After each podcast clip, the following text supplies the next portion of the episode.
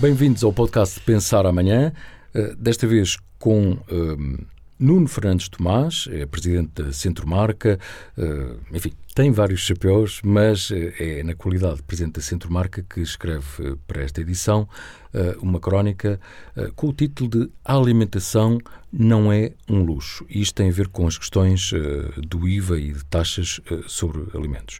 Nuno, muito obrigado pela disponibilidade para esta, para esta nossa conversa a propósito da, da crónica. Falaremos também de outros, de outros temas, mas o que é que é mais preocupante relativamente a esta questão de, do IVA e outras taxas sobre os alimentos? Bem, antes de mais, obrigado pelo convite para estar aqui, Luís. Eh, é sempre um prazer estar contigo e falar contigo.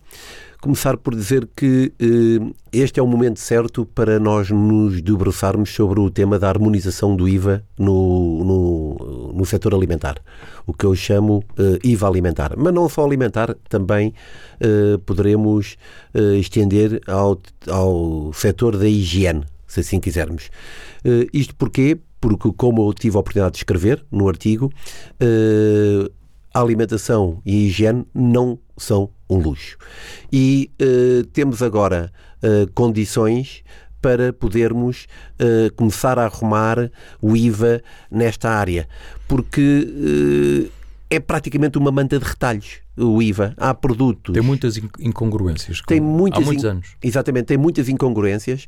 Uh, nem consumidores, nem operadores, a economia em geral não compreende porque é que uns produtos têm a taxa mínima de IVA, 6%, outros a taxa intermédia e outros a taxa normal de 23%. Uh, eh, é uma confusão. Ainda agora vimos uh, ontem mais uns produtos alimentares descerem para a taxa mínima de 6%, entre os quais a pasta de atum. Uh, e outros, mas ninguém compreende a razão. E porquê é que eu digo que é agora um momento? Estamos uh, num, ou vamos entrar num novo ciclo eleitoral. É uma altura em que os partidos uh, podem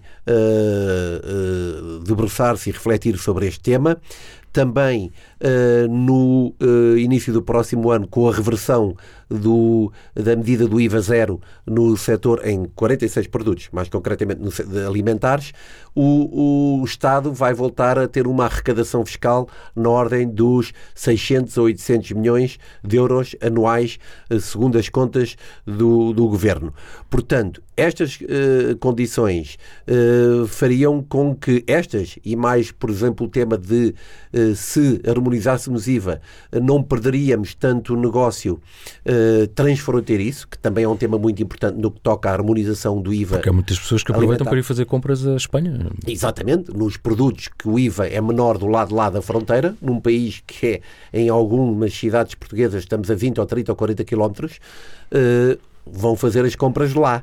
E, portanto, com uma harmonização do IVA poderíamos ganhar aqui algum negócio uh, uh, transfronteiriço, ou seja, perder.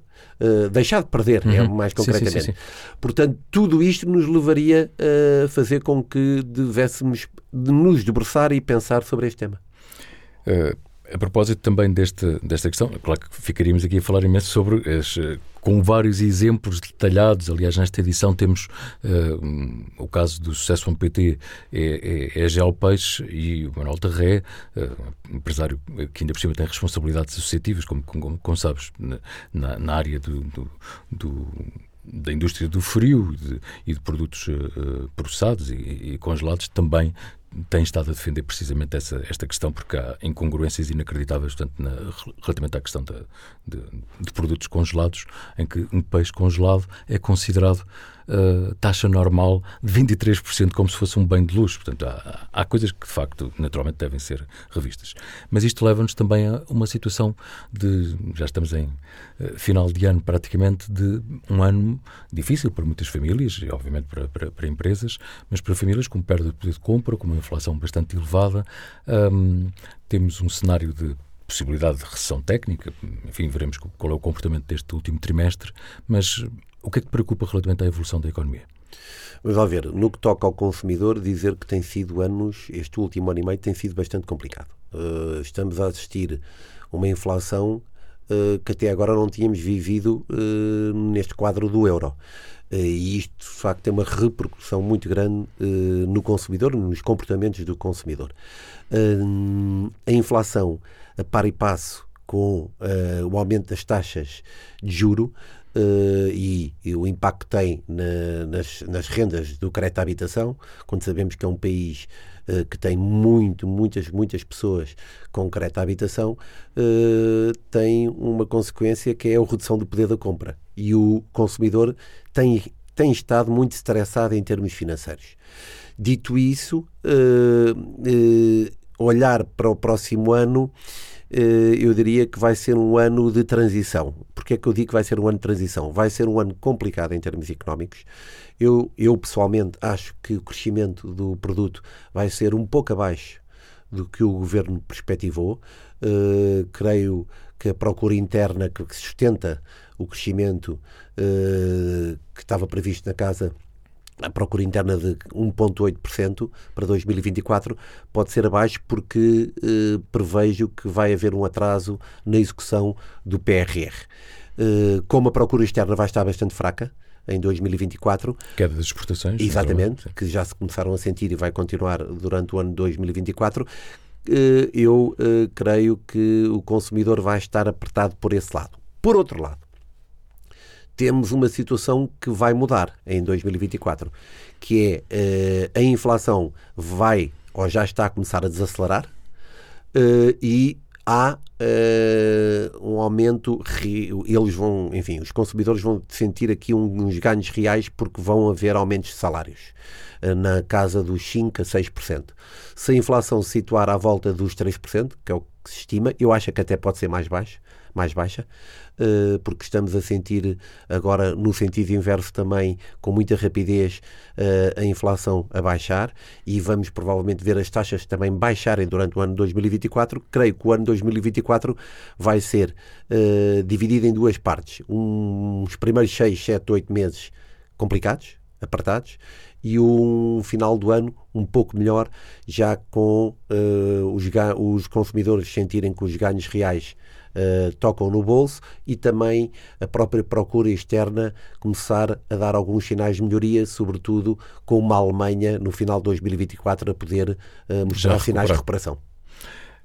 Isto, entretanto, eh, temos um primeiro semestre, para ser simpático, enfim, de grandes dúvidas, muitas vezes de, provavelmente de adiamento de, de investimentos e decisões, seja por parte das empresas, seja por parte das famílias, pela questão das, das eleições. Portanto, temos aqui um tema político que para ti é uma variável importante. O que é que achas que poderá acontecer? Claro que é, Luís. Como sabes, a minha opinião é sempre uma variável muito importante, faz parte desta nossa grande equação uh, que temos que gerir. Mas o que eu quero crer, uh, tentando ser otimista, é que. Um, o país eh, e a administração pública possa funcionar e, e, todos os organismos públicos possam funcionar com alguma normalidade. Se me perguntas que é o que vai, se é o que vai acontecer, acho que vai ser difícil, mas é o que eu quero acreditar. Dito isto, toda esta situação política eh, que, enfim, em que estamos a viver, claro que não é boa para o país, eh, por um lado, mas por outro lado, Uh, pode ser muito bom no futuro, porque quer dizer, tivemos dois anos uh, sinistros, uh, foram anos uh, complicados, houve muita irresponsabilidade uh, e alguma incompetência. E creio que se sair destas próximas eleições um, um cenário em que se possa ter alguma governabilidade, vai acabar por ser melhor. Sendo que, para o lado das empresas, eh, eu diria o primeiro trimestre as pessoas vão adiar eh, decisões, vão ver o que é que, o que é que isto dá, como se costuma dizer. Sim, eh, quer dizer, o, o, momento económico já não é bom, como há pouco referi, no primeiro, no primeiro semestre de 2024. Se adicionarmos esta crise em que estamos, esta crise política que estamos a viver e num período pré-eleitoral, eleitoral e depois pós-eleições e depois constituição antes de um governo de uma eventual maioria, se se conseguir, para haver alguma governabilidade, estamos a falar de cerca de 4, 5 meses uh, perdidos no ano 2024. O que não é ajuda em nada a festa, como eu costumo dizer. Esta variável política também uh, influencia, seguramente, uh, uma outra área que, que dominas e, e conheces bem do, do, do, sistema financeiro e, de, e, da realidade do tecido empresarial português que está muito descapitalizado. O que é que, na tua opinião, deveria uh, ser assumido quase como compromisso uh, das, uh, dos, dos, vários partidos? o que é que podem prometer às empresas? Porque as empresas continuam descapitalizadas, ou não? Continuam, aliás, o capital, ou melhor, a falta de capital é um dos grandes problemas do nosso tecido empresarial. Também há outros, a dimensão, a falta de dimensão das empresas portuguesas o que exigiria alguma consolidação em quase todos os setores, e a qualidade de gestão, ou a falta de qualidade de gestão. Uh, estes três temas são os principais temas uh, do nosso tecido empresarial e que afetam a nossa economia. Uh, mas, enfim, o, os partidos políticos agora podem e devem refletir o que é que as empresas necessitam. Uh, obviamente, depois também eu defendo e tenho defendido muito uma, enfim, o, o, fim desta asfixia fiscal, não só nas empresas, mas nas famílias, mas voltando às empresas, uma redução do IRC seria, obviamente, também muito bem-vinda, mas centrando uh, as nossas atenções para esta conversa no tema da capitalização.